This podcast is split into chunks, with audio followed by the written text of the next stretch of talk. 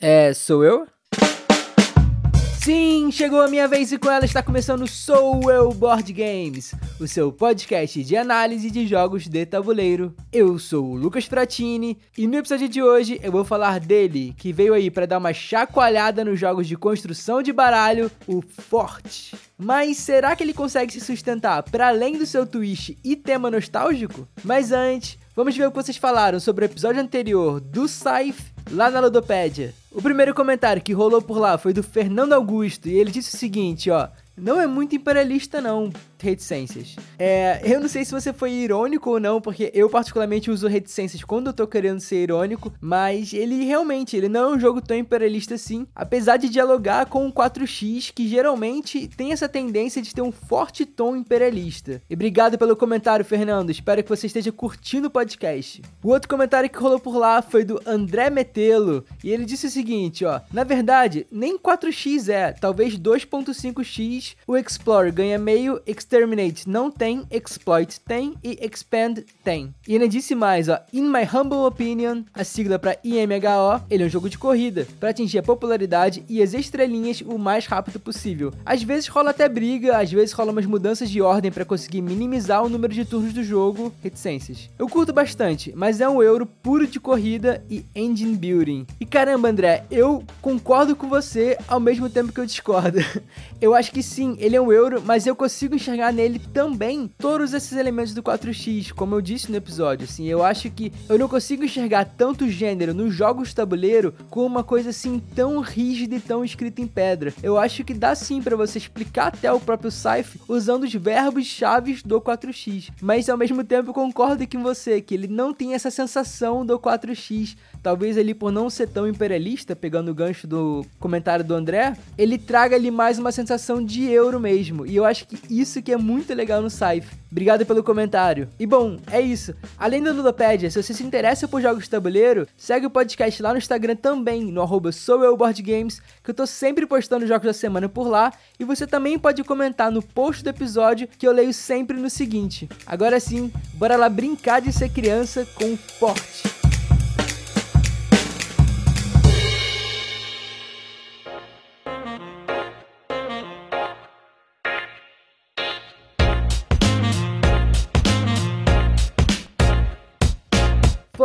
É um jogo do designer Grant Rodiak, publicado lá fora pelo estúdio independente que eu acho mais ousado e coeso nos seus projetos, a Leader Games, e que chegou no Brasil pela também ótima MeepleBR em 2022. E esse carteado tunadão tem complexidade de 2.42 de 5 no BGG, roda de 2 a 4 jogadores, funcionando inclusive super bem em todas as quantidades e com partidas de mais ou menos uma hora pela minha experiência. E segundo a Ludopédia, são três as suas principais mecânicas a construção de baralho, gestão de mão e seguir ação. Ou seja, é um deck build com um twist bem legal de seguir a ação do outro que modifica ali algumas coisas na experiência. Mas tem algo aqui incrível para além da mecânica que eu queria focar mais, que é a sua narrativa. E antes, um adendo. Esse é o sétimo episódio do podcast e o que mais me motivou a começar esse projeto foi, na verdade, tentar jogar uma luz em questões que para mim são muito relevantes aos jogos de tabuleiro enquanto cultura mesmo, como algo que possui uma linguagem própria e também uma capacidade única de criar histórias, diferente de outros meios artísticos assim, como, sei lá, o cinema, literatura, etc. Porque o grande barato do jogo de tabuleiro é que as suas narrativas não são passivas. É um mundo que se abre na mesa ali para você e seus amigos, e esse mundo tem regras que vêm no manual dentro da caixa. E é por esses mundos fantásticos e por essas narrativas que emergem na mesa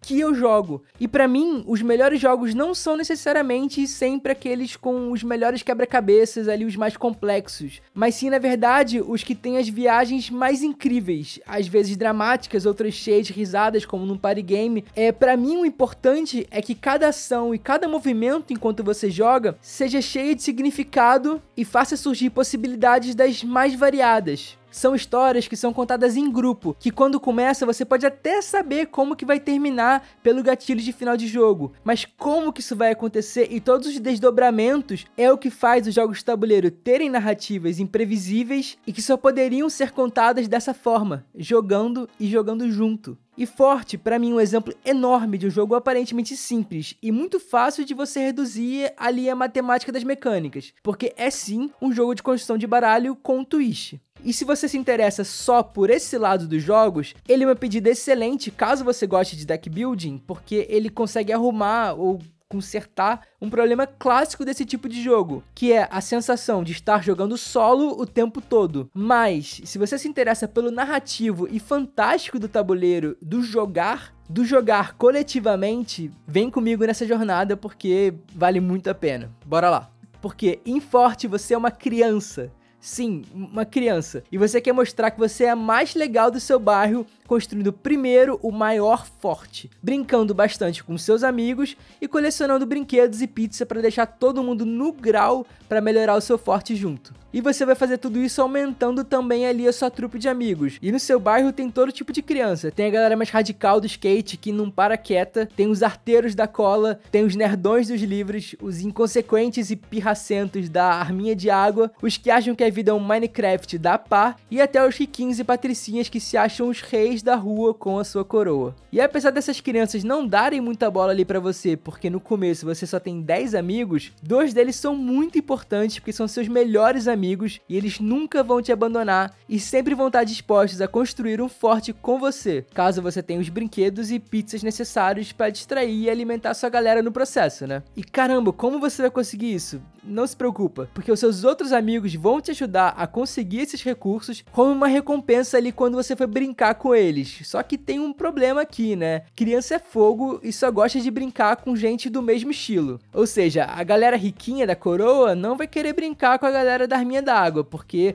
não tá afim de se molhar. E o contrário é a mesma coisa, a galera que é inconsequente nem quer ver a cor dos riquinhos do bairro, né? Então, na hora de mandar os seus amigos brincarem, você vai ter que sempre mandar aqueles do mesmo tipo para não dar confusão. Escolhendo também se eles vão brincar dentro do forte, ali só com você, ou no quintal, correndo o risco de algum infiltrado de algum outro rival se meter no meio da brincadeira e também ganhar as recompensas dos seus amigos. Ou ainda você pode dar a louca e brincar no seu forte e no quintal, mostrando para geral o quão boladão você é, vivendo perigosamente também. E essa brincadeira toda vai acabar chamando a atenção da galera do bairro, né? Fazendo com que depois você consiga recrutar uma criança nova ali que tá de bobeira no parque ou no quintal de algum rival para se juntar à sua trupe no futuro. Mas aí que tá, criança leva tudo muito a sério. E caso você não brinque dessa vez com algumas das suas crianças disponíveis, como não quer nada, elas vão ali pro seu quintal e vão ficar dando mole disponíveis para os seus rivais convidarem elas para a trupe deles. Olha só que traíras, hein? Menos os seus dois melhores amigos, porque eles nunca te abandonam e nunca fariam isso contigo. Mas antes, ó, vamos combinar o seguinte também nessa brincadeira toda. Quando alguém subir de nível no forte, cada um vai ter direito a inventar uma regra que vai ser só sua, beleza? E aí isso também vai dar uma leve diferença no final, a gente vai ter ali umas coisas secretas e vai ficar muito mais divertido. E quando chegar no nível 3 do forte, forte, a gente vai ganhar uma vantagem. Aí, além da regra inventada, cada um vai ter uma melhoria. O nosso forte já vai estar tá grandão também e a gente vai ficar bem diferente um de cada um. E ó, prometeram aqui também que o primeiro a ter o maior forte de 5 andares vai ganhar uma escultura de macarrão incrível que vai fazer diferença no final, confia em mim. Então é isso, bora lá, bora brincar? E esse é o Forte, o jogo que apesar de toda a história e o universo que eu contei, ganha quem faz mais pontos no final. E os pontos você faz construindo forte ou através de algumas cartas que dão ali pontos direto. Mas enfim, ó, como eu disse, Forte ele é um deck building. É um jogo de construção de baralho em que cada carta é uma criança com suas habilidades e recursos. Só que o grande barato aqui é o universo dele. Desde o começo do jogo, existe um esforço e cuidado enormes em fazer com que você se ambiente e embarque na sua narrativa nostálgica. Cada jogador recebe um tabuleiro que vem com dois melhores amigos individuais, e cada um desses amigos acompanha uma historinha ali no verso que eu recomendo muito ser lida, porque esse tipo de detalhe faz com que você no espírito da proposta e traz vida à experiência. Cada criança nas cartas de Forte tem um nome, acompanhada por uma ilustração cheia de vida e bastante propositiva até. Quando você pega a carta, você consegue sentir o personagem. Por exemplo, o fantasma. Quando você olha para ele, você sente a timidez daquele branquela discreta ali dos riquinhos, ou a cara de quem tá fazendo merda o tempo inteiro do minhoca, ou ainda toda a fofura da rebeldia infantil do Zé Revolta, que se fosse brasileiro teria uma camisa versões ali do Rato de Porão duas vezes maior que o tamanho dele, né? Não existe nada mais legal do que essa rebeldia infantil. E sim, são figuras caricatas, mas não no sentido ruim, porque você reconhece nesses personagens todos esses arquétipos infantis e se diverte com cada um deles. Um fruto direto de todo o trabalho sensacional do ilustrador Kyle Ferrin, que é de longe o artista mais original e inventivo que tem na cultura de jogos de tabuleiro, porque mais do que só ser prático ou apenas colorido, ele tá sempre preocupado em criar universos e contar histórias a cada ilustração que ele faz, seja no Root, seja no Wolf, ou até no mais clichê deles, que é o Vast. E dessa forma, mais do que só construir o seu baralho, a sensação que fica no jogo é que você está construindo a sua gangue de crianças, né? A sua trupe de brincadeiras e com ela você vai contar a história de como se tornou o rei do bairro, a criança mais legal de todas. E assim, como a gente tá falando de criança, né? Uma só pode até ser fraca, mas quando você junta várias crianças, elas são muito fortes. E aqui no jogo, isso se reflete nos combos, que são muito grandes, incentivados pelas cartas, inclusive, e é extremamente satisfatório quando você consegue encher exatamente o número exato de pizzas da sua reserva quando joga aquelas cartas perfeitas, ou quando você consegue pegar o último brinquedo necessário para melhorar o seu forte forte com aquele poder que tava te faltando. Isso porque os poderes aqui de cada criança são sempre interessantes o suficiente para ampliar muito as possibilidades estratégicas do jogo, com uma certa simetria ali entre os tipos e podendo ter até um leve toma essa por parte dos riquinhos que podem expulsar alguém do quintal do seu rival. Ah, essa galera riquinha e mimada, sempre meio nojentinha, né? E sim, eu entendo que todas as nuances e habilidades envolvendo deck building que Forte apresenta, você pode até já ter visto antes. Só que a graça aqui é que você nunca viu assim. Aquele poder clássico de deck building, de uma carta de um naipe, que passa a valer sempre, independente de estar ou não na sua mão. Aqui em Forte, é uma criança que você esconde no esconderijo ali do seu Forte. E se fosse só isso, o Forte já seria um grande jogo por si só, mas ele tem uma sacada incrível, esse tal twist que eu já falei, que transforma o deck building em uma narrativa coletiva, corrigindo o problema clássico dessa mecânica, que é a ideia de ser um multiplayer solitário. Um jogo ali muito individual, cada um por si, apesar de estarem todos na mesma mesa, o que é sempre meio chatinho, né? E ele faz isso de duas formas: através da ação que você pode fazer no turno do seu rival e pelo mercado, porque aqui ele expande o mercado para além do deck central, porque você pode comprar as cartas que não foram utilizadas naquele turno pelos outros jogadores. Ou seja, aquele seu deck perfeito, super limpo, com as cartas perfeitas, caso você ali faça uma má gestão ou até azar em um turno, pode na verdade virar o mercado perfeito com as cartas perfeitas para um rival. E isso é incrível. Vem comigo, ó.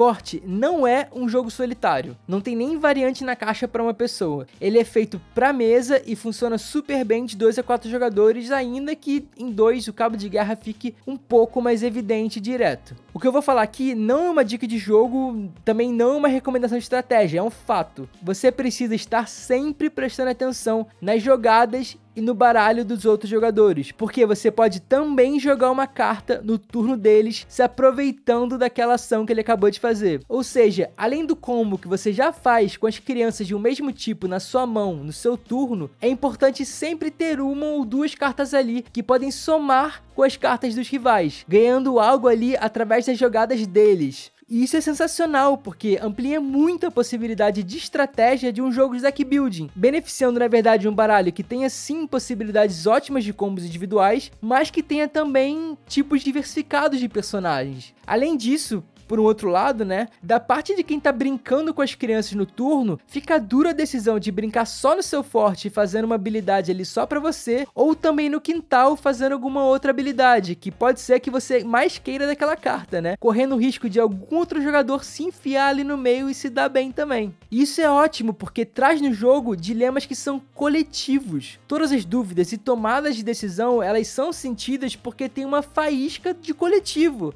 Você tá sempre levando em consideração consideração o outro jogador. Mas agora, depois de tanto elogiar o jogo, um detalhe técnico que foi algo que aconteceu em todas as minhas partidas, ao ponto de eu considerar sim uma questão, um leve problema ali do jogo, que é o fato de que é praticamente impossível vencer o jogo sem chegar com seu forte no nível 5, que é o nível máximo. Porque acontece que quem chega primeiro com forte no nível 5 ganha a tal escultura de macarrão que eu falei, que vale 4 pontos, além de ganhar os 23 pontos pontos do nível 5, ou seja, sai com 27 pontos só nessa brincadeira. Sendo que quem chegou no nível anterior, o nível 4, sai com 11 pontos atrás na disputa de quem ele disparou o final de jogo chegando primeiro com o forte no nível 5. E 11 pontos no jogo é muita coisa, é muito difícil você conseguir tanto ponto assim numa jogada só. Então, para aliviar isso, na última vez que eu joguei, eu deixei de lado as culturas de macarrão, fazendo com que quem chega ao forte no nível 5 dispare sim o final de jogo, mas não ganhe esses 4 pontos adicionais. E a partida, na verdade, foi bem mais equilibrada. No final, inclusive, a pessoa que venceu foi sim que construiu o primeiro forte, mas levou só por um ponto. E ok, é uma regra da casa, eu tô ali tentando burlar o designer, mas foi uma maneira de eu tentar aliviar o meu único problema com o jogo e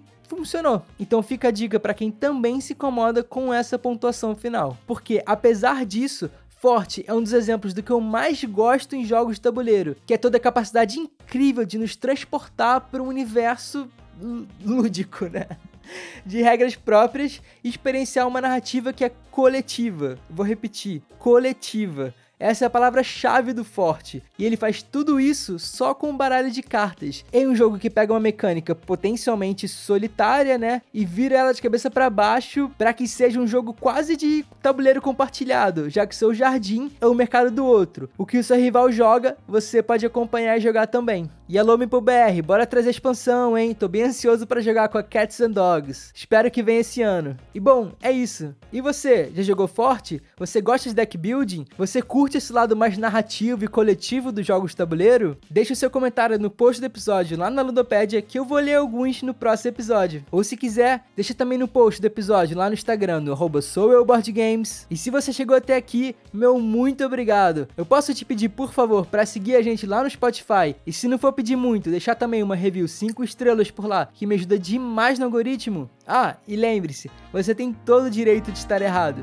Um beijo, bom final de carnaval e até a próxima!